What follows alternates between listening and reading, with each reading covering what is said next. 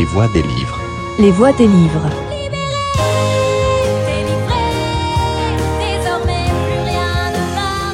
Les voix des livres. Suara-suara buku. Bonjour, nous revoilà à West-Hurlan. Je fais comme si j'allais vendre quelque chose, mais pas du tout. En fait, euh, non, je suis de nouveau sur le, le stand Géphir. Vous êtes dans la voie des livres et en direct de West-Hurlan, je suis en présence donc d'une autrice, d'une autrice euh, Alexandra Fraisse, et qui a écrit beaucoup de choses chez Géphir, Chez Géphir, c'est le premier. mais tu as écrit beaucoup de choses. Oui, enfin beaucoup. J'ai Tu as- écrit d'autres choses. Voilà. Donc là, on je suis devant le, le livre Noémie dans la brume que j'ai lu. Merci. que j'ai beaucoup aimé. Je- J'aime tout Géphir, hein, euh, pour le jusqu'à maintenant, zéro faute. Tu vas nous parler de, déjà de ce que tu as écrit, de ce que tu éventuellement tu fais autour du livre également, et puis surtout, tu m'as parlé, tu m'as tu m'as teasé euh, des techniques d'écriture et ça, ça me, ouh, je suis curieux. Alors c'est plus le processus d'écriture qui était original même pour moi, plus qu'une technique, mais ouais, on en parlera. Est-ce que tu peux parler de, de- de tes, de tes œuvres? Alors mes œuvres, bon, il y en a pas non plus des dizaines et des dizaines. En fait, tu vois, en littérature, j'ai jamais su terminer des choses. C'est-à-dire que j'écris, en fait, depuis que je sais lire, j'ai envie d'écrire. Depuis l'âge de 7 ans, je veux devenir écrivaine. Euh, J'avais une amie de la famille qui malheureusement est décédée, c'était ma marraine en écriture. Elle animait des ateliers, elle écrivait. Et, euh, du coup, euh, elle me relisait. C'est-à-dire, elle relisait tout ce que je faisais et elle me donnait des conseils, des conseils d'écrivain. Et donc, j'ai été vraiment à bonne école. Et pour autant, j'arrivais pas à terminer. J'étais beaucoup dans une approche, comme tu as pu le lire, sensible, rapport, rapport au sensible, aux cinq sens, à la poésie du monde. Et en fait, à la mort de mon grand-père, mon grand-père il est mort en 1999, juste après la tempête, la fameuse tempête de 1999. Et euh, ça a déclenché chez moi un processus d'écriture, enfin deux ans après sa mort. Et j'ai eu envie d'écrire sur mon grand-père à travers mes souvenirs d'enfance. Et donc ça a donné un premier livre que j'ai terminé. Au départ c'était pour la famille, puis j'ai eu des conseils qui m'ont permis d'améliorer et d'aller vers l'édition. Et l'édition, en fait, c'est une affaire de rencontre. J'avais lu un livre du Verger Éditeur, parce que ça se passe dans la Meuse, et l'éditeur, euh, le Verger Éditeur, est dans l'est de la France, près de Strasbourg. Et en fait, j'ai lu un roman, un roman court, qui m'a touchée. J'ai écrit à l'éditrice en disant j'ai quelque chose avec le même rapport aux choses. Ah, très important, ça c'est un conseil qu'on donne Ouais, souvent, C'est qu'il faut se renseigner sur la ligne éditoriale faut lire. et les collections euh, d'une maison d'édition avant de postuler parce que euh, il faut pas envoyer à tout le monde euh, comme ça euh, au hasard c'est c'est pas productif Oui, Voilà. c'est une rencontre en fait. Et Françoise et lui m'a fait confiance sur ce premier ouvrage qui est paru en 2005. Donc ça s'appelait Les Chants des Anges. Et toujours disponible? Je crois qu'il est épuisé. Je sais qu'il y en a dans un stock, dans un grenier de l'éditeur actuel. Et pour l'instant, quand on cherche, il faut contacter directement l'éditeur pour le coup. carrément ouais. Voilà. Euh, voilà, donc ça c'était mon premier roman publié et tu vois ça c'est que mon deuxième roman parce Noémie dans que la brume J'en ai écrit beaucoup que j'ai jamais soit réussi à faire publier, soit que j'ai même pas osé envoyer parce que j'ai eu des retours et euh, je suis un peu exigeante aussi avec moi-même. et, euh, ça se sent dans ton écriture ton style et le sujet que tu as choisi et la façon dont tu as mené le récit ça se sent que tu es extrêmement exigeante on sent pas le travail parce que là ça serait besogneux mais on sent que tu, tu, tu veux vraiment trouver quelque chose Bah, je cisèle. tu cisèles comme un diamant là t'es là zing, zing, zing. Alors le diamant ou d'autres pierres précieuses plus Ouais. colorées. Tu vois, Ouais, le diamant il est pur peut-être, mais Mhm. la pureté c'est pas romanesque. Donc tu es très, ouais, ouais, tu, c'est vraiment une plume, quoi. Tu, tu veux, tu veux marquer euh, chaque récit de, de, de quelque chose. Je sais pas, je vais peut-être dire une bêtise de d'extraordinaire. euh, tu veux vraiment que ça soit parfait, mais est-ce que la perfection est de ce monde Non, mais c'est pas la perfection, mais euh, comme on dit, euh, qualité et perfection sont pas synonymes, que ça soit au moins qualitatif. Ouais. Mais par ailleurs, j'écris, c'est mon métier en fait. Je suis rédactrice et formatrice. Voilà, J'ai un site, c'est dire et écrire. d'accord. Et en fait, euh, j'ai publié deux ouvrages aux éditions territoriales sur l'écriture de discours, qui est un de mes métiers. Je suis membre de la Guilde des Plumes, qui est la guilde. euh, je suis même au CA depuis trois semaines, tu vois. De. La Guilde des Plumes, qui est le, le réseau professionnel des gens qui écrivent des discours. Et aux éditions territoriales, le tome 2, c'était sur la prise de parole en public, donc c'est plus pour les élus locaux, tu vois, pour avoir des techniques, et c'est là-dessus que je forme par ailleurs. Ah, tu formes carrément des. Oh là là. Tu vois, des maires, euh, des petites Mais c'est passionnant, ça. Voilà. Mais donc, euh, Bon, en plus, tu as un devoir de réserve, donc on peut pas trop creuser. euh, Non, mais en fait, oui, ils arrivent avec leur Si, cas si. pratique en toute Oui, confidentialité, évidemment, sûr, dans les formations. obligatoirement. Mais c'est puis- un métier incroyable. Je savais même pas que ça existait, la guilde des. euh, Des plumes, ça existe depuis quelques années seulement, alors, Ah ouais alors que dans les réseaux euh, anglophone, ça existe depuis beaucoup plus longtemps. D'accord. Voilà. Et j'ai écrit sinon une commande avec l'éditeur Locus Solus. C'était une commande de Lorient Agglomération sur les paysages de toute l'agglomération. Donc ça va du nord euh, Kistinic à Groix, à l'île de Groix. Et donc j'ai tenu la plume pour un beau livre de photos. D'accord. Voilà, mais du coup, mes cinq ouvrages. Et très divers. Bah oui. Il n'y en a pas un qui se ressemble. Mais j'adore, en fait. C'est la diversité. Et donc là, tu, tu, tu voulais. euh, tu m'as teasé les techniques, les processus d'écriture. Ouais. C'est parti. Alors en fait, comme je te disais, j'ai écrit des choses que j'ai pas publiées.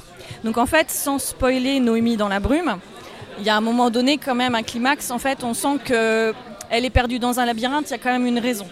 Et donc cette raison, euh, ce, choc euh, existentiel, il était déjà dans un roman que j'ai fait relire par une amie et qui m'a fait une critique qui m'a qui m'a fait que j'ai pas été plus loin.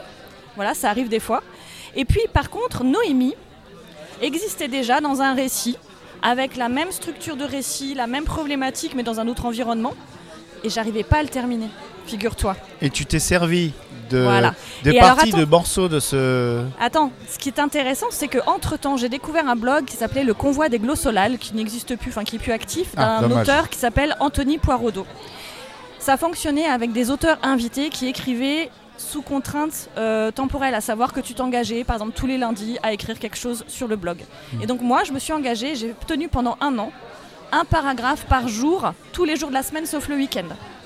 Et donc, ce qui explique que quand l'éditrice l'a reçu, c'était paragraphe, espace, paragraphe, espace, parce que je l'ai écrit comme un cheminement, ce qui fait aussi cette écriture assez dense, comme tu as pu le voir, Mhm. parce que je ne faisais que un paragraphe par jour. Et par contre, c'est pas linéaire parce que j'avais la structure, j'avais le personnage, il était construit, j'avais le climax, j'avais le scénario, je savais tout ce qu'il allait avoir dedans, mais quelque part là-dedans parce que j'avais pas l'autre manuscrit sous les yeux. C'était juste à l'intérieur de moi, ça avait bien infusé, ce qui me permettait de pas à pas écrire paragraphe par paragraphe ce cheminement labyrinthique. Après, il y a eu un problème, c'est que comme c'était un blog, il y avait quelqu'un qui réagissait. Quand j'ai continué d'écrire, malgré, il n'y avait pas d'interaction, mais en tout cas je le prenais personnellement, Bah voilà. j'écrivais en me disant qu'est-ce qu'il va dire? Tu vois, j'écrivais en pensant à la potentielle réaction. donc je ne horrible. pouvais plus écrire. Je ne pouvais plus Ah écrire. J'avais horrible. plus ma liberté. Et donc j'ai préféré arrêter Oui. Que d'écrire en me disant mon Dieu, qu'est-ce qui va se passer si j'écris ça? Parce que comme tu le vois, ça parle de l'intime, ça parle de psychologie, de fragilité. De fragilité donc, psychologique. À un oui. moment donné. euh, Parce que peut tu pas- nous entraînes euh, là-dedans. Ouais. hein. Ben, c'est Tu nous- l'idée. Ouais, tu nous entraînes dans ce labyrinthe. euh, Mm. à- C'est pas hyper descriptif, mais c'est c'est vraiment, on rentre dedans, c'est immersif. Mm. C'est, oui, euh, c'est du boulot hein, de, de- de créer ça chez quelqu'un. Bah, l'idée, c'est que si c'était descriptif, ce serait médical. Tout à fait. Donc voilà, moi je le cache pas, euh, j'ai été confrontée à, au médical. Même si Noémie, c'est pas moi, on n'a Mhm. pas les mêmes, euh, le même Tu vécu. as eu un euh, aperçu de ce que ça pourrait être éventuellement. Donc voilà, ouais. j'ai vécu de l'intérieur ce que je raconte pour Noémie. C'est-à-dire qu'il y a des choses que j'ai pas calquées de ce que j'ai vécu, mais en tout cas dans le ressenti, dans le rapport aux autres que tu as pu voir, le rapport au monde. Quand en fait, ça s'appelle des états de conscience modifiés. Et c'est là où ce que j'ai essayé de retranscrire par la poésie, c'est tout ce qui ne passe pas par le langage. Parce que dans ces états de conscience modifiés que certaines personnes essayent d'atteindre autrement par l'alcool ou des stupéfiants, mais des fois psychologiquement on se Ou met le kunyaman, hein, si tu manges un kunyaman, tu peux. ou beaucoup de sucre aussi. Ouais, euh, c'est très dangereux le sucre. Voilà. Mais en tout cas, euh, toujours est-il que dans ces états-là, que certains appellent folie, mais c'est aussi des moments où tu perçois plus de choses, des choses différemment. Et tu les Mais- interprètes pas de la même façon. Alors le problème, c'est que quand ça se mélange aux psychoses familiales, Ah. ben, ça donne n'importe quoi comme délire. Mhm. Mais pour autant, il y a aussi des choses justes. Et dans ces choses justes, euh, les personnes qui se retrouvent dans des lieux fermés avec le même état de conscience modifié, ou en tout cas le même type d'état de conscience modifié, ils se comprennent en deçà des mots. Et Ah il oui. se passe quelque chose de très très fort où finalement les patients se soignent autant que les médecins. Parce que Ah, intéressant. les ça. patients projettent les uns sur les autres des choses et acceptent la projection parce qu'eux-mêmes s'en servent pour avancer. Et de- mais par contre, il faut être protégé de l'extérieur. Si Voilà. tu n'es pas protégé de l'extérieur, tu peux pas te laisser aller à ça. Ah d'accord, tu as la pression sociale euh, extérieure qui ne comprend pas et qui n'est pas euh, qui n'a pas la connaissance de d'apporter le- la bienveillance, le soutien, voire euh, Mm. Ouais. l'espace le qu'il faut- non-jugement, le le non-jugement. non-jugement. Et si j'en parle assez ouvertement, c'est que tu vois, je l'ai pas écrit dans un but de délivrer un message, mais aujourd'hui, quand on parle de la psychiatrie qui manque de moyens, c'est triste, c'est triste parce que les personnes en fragilité ont besoin de lieux protégés pour se reconstruire. Est-ce que ton livre, tu penses, c'est possible euh, C'était pas ton ambition, ça j'en suis sûr, parce que ce, ce serait pas possible. Est-ce que tu crois que la littérature, et notamment euh, ton livre, peut aussi apporter du soin J'ai pas dit soigner, Mm. mais apporter du soin à une personne qui, euh, pas qui vivrait la même chose, mais qui aurait euh, un doute sur la réalité de, de- de- de ce qu'elle vit et qui se sent à part. Est-ce que tu crois que ça peut amener euh, un réconfort ou une Alors- réflexion qui peut, qui peut la, la- la- la sortir de tout ça ou, euh, Non, ça je Non. pense pas parce que justement les personnes qui ont vécu ça, ça les renvoie trop à une période où on est quand même en fragilité. C'est plus Mm. pour des personnes euh, proches, Ah, pour les aidants par éventuellement exemple les aidants ou sans parler d'aidants, parce que quelqu'un qui traverse une crise qui dure 15 jours, il Mm. n'y a pas d'aidants. Il y a des Non. gens qui ont été témoins juste et qui ne se comprennent pas. Donc ça peut permettre, pour moi, le voyage, c'est comprendre de l'intérieur ce labyrinthe et comment on en sort. Tu Oui, vois. tout à fait, ouais. C'est plus, et puis euh, je suis intervenue dans le cadre de la semaine de la santé mentale avec des, aussi des professionnels. J'aurais bien aimé, j'avais une piste pour intervenir avec des aides-soignants par exemple, Mhm. pour qu'ils aient un autre regard que le regard qu'on leur donne dans les formations. Voilà. Donc la littérature peut aider aux soins, Voilà. puisque... euh, En Tu aidant peux- plutôt ceux qui entourent. D'accord, très bien. Parce que des personnes qui ont traversé une dépression me disent un peu en chuchotant, oui oui j'ai traversé des choses comme ça, mais comme si c'était encore euh, pas facile. euh, Mm. Mais pour autant, de lever le voile et d'en parler, ça, ça sert aussi les personnes en souffrance parce qu'on montre que oui, ça existe et on s'en sort. Et on peut en faire de la littérature qui soit positive. Parce que tu vois, dans tout ce qui est, même dans les séries, souvent, les lieux d'enfermement des personnes en fragilité sont présentés comme carcérales, euh, comme euh, euh, durs, avec des gens qui ont envie de s'entretuer, par exemple. Enfin, je sens parler de au-dessus d'un au-dessus d'un nid de coucou, mais Mhm. des milieux malsains. Or, alors évidemment, ça existe des De milieux où ça se passe- maltraitance, de maltraitance. littéralement. et ça existe aussi, ça existe aussi. Mais on peut se dire qu'il y a des endroits où ça se passe très bien et où les personnes vivent quelque chose qui va être beau aussi, Mhm. tu vois. Et j'ai euh, retenu entre eux aussi, ouais, pas qu'avec le personnel, euh, ouais. entre eux. Et ça, j'y avais jamais pensé, effectivement. Souvent, on voit des thérapies de groupe où on, se re- Ouais, ouais. on est ensemble et tout ça, mais non, mais dans leurs interactions les uns avec les autres, euh, ils- aussi, ils, ils recréent une humanité Mm. différente. Différente. Voilà. Et tu vois la scène du réfectoire, il y a plusieurs fois, de, ils se retrouvent au réfectoire, et ben on a les mêmes interactions en deçà des mots dans tous les réfectoires du monde, que ça soit euh, quand on est interne au lycée le soir, euh, ou même dans un bar à une table, il se joue des choses. Quelqu'un qui va te tendre un verre, quelqu'un qui va te Un regard. servir, un regard, un sourire ou une absence de regard. Et donc en fait, c'est tout ça dont j'avais envie de parler, ces petites choses. Eh ben, c'est super. Voilà. Est-ce qu'il y a une question que j'ai oublié de te poser? Euh, et le prochain Ah, ben oui, c'est vrai, j'osais pas. Et et si- ah oui, non, tu m'as pas dit comment tu avais rencontré Géphir Ah, comment j'ai rencontré Ouais. Géphir Alors c'est marrant parce que euh, Sandrine Scardigli, qui est donc euh, l'éditrice de Géphir, elle est basée dans le Pays de Redon et moi aussi. Ah, Pour autant, Pour je autant suis la seule du Pays de Redon parce que les autres sont plutôt région parisienne ou ailleurs. Euh, Oh, donc, Maëlig euh, Duval. elle est à Paris maintenant, je crois. Ah oui, en tout cas, région parisienne, même si oui, elle a été. Bon, Ah oui. bref. Euh, et tout, pour autant, euh, ça s'est pas fait facilement puisqu'elle m'a bien dit moi, Géphir, je prends plus de manuscrits. C'est ça, il y avait une année, je sais plus, il y a deux ans. Où, Mais euh, encore maintenant. Et hein. tu fais partie de, de- de- du Golden Ticket. En fait, ce qui s'est passé, c'est que je lui ai dit, et même pour un petit format, elle dit, ben, envoie-moi le nombre de signes. Donc j'envoie le nombre de signes et je n'ai pas eu de réponse. Sauf que dans le pays de Redon, il y a beaucoup de gens qui écrivent et qui publient. Et un ami, Patrick Deniol, euh, qui est un écrivain euh, qui travaille euh, dans le pays de Redon, euh, a été en contact avec elle à plusieurs reprises. Il dit, il faut que tu lises le manuscrit d'Alexandra. Ah donc ouais, il lui a remis main à la main. Et donc un ou deux mois plus tard, c'est elle qui m'a recontacté en me disant, j'ai beaucoup beaucoup aimé. Et euh, on se connaissait déjà par nos réseaux. Et... C'est tellement Géphir. Ben, Sandrine, ça devient une amie. Enfin, c'est Ouais, quelque chose. Non, mais je pense, le- c'est la- là où je le- parle de la rencontre. Et là, le- le texte, le récit, c'est tellement dans la, Oui, dans la bulle euh, J'avais lu. Géphir. j'avais Ah, lu des lu aussi, ouais. Mais oui, parce Mm. que j'avais lu Maëlik Duval pour le coup, Voilà. que je m'étais retrouvée dans cette Lequel sensibilité. lu? Euh, euh, Les au- plumes? la mur- euh, au fond de mon urne. Ah, au fond de mon Au urne. fond de mon urne, Ah là, non, ça, voilà, ça m'a vraiment touchée. Ouais.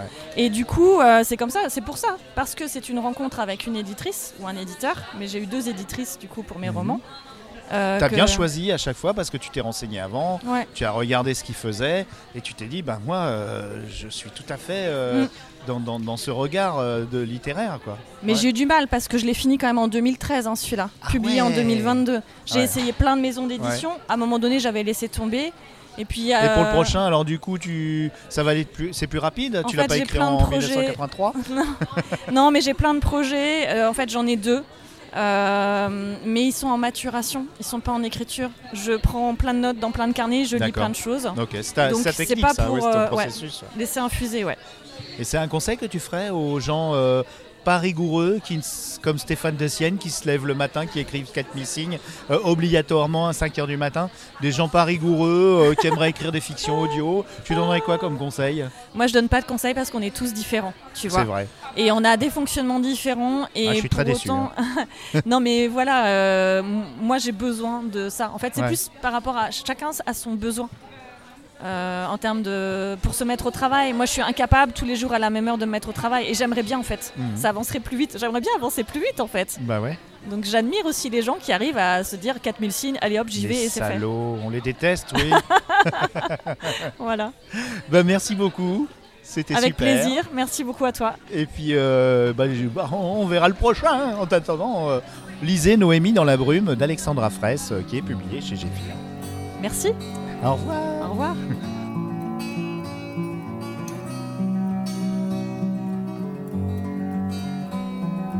Brouillard et matin, blanche et froide les mains, le poids du sac aux épaules, brume dans la tête, les secondes, les gestes, le froid qui brûle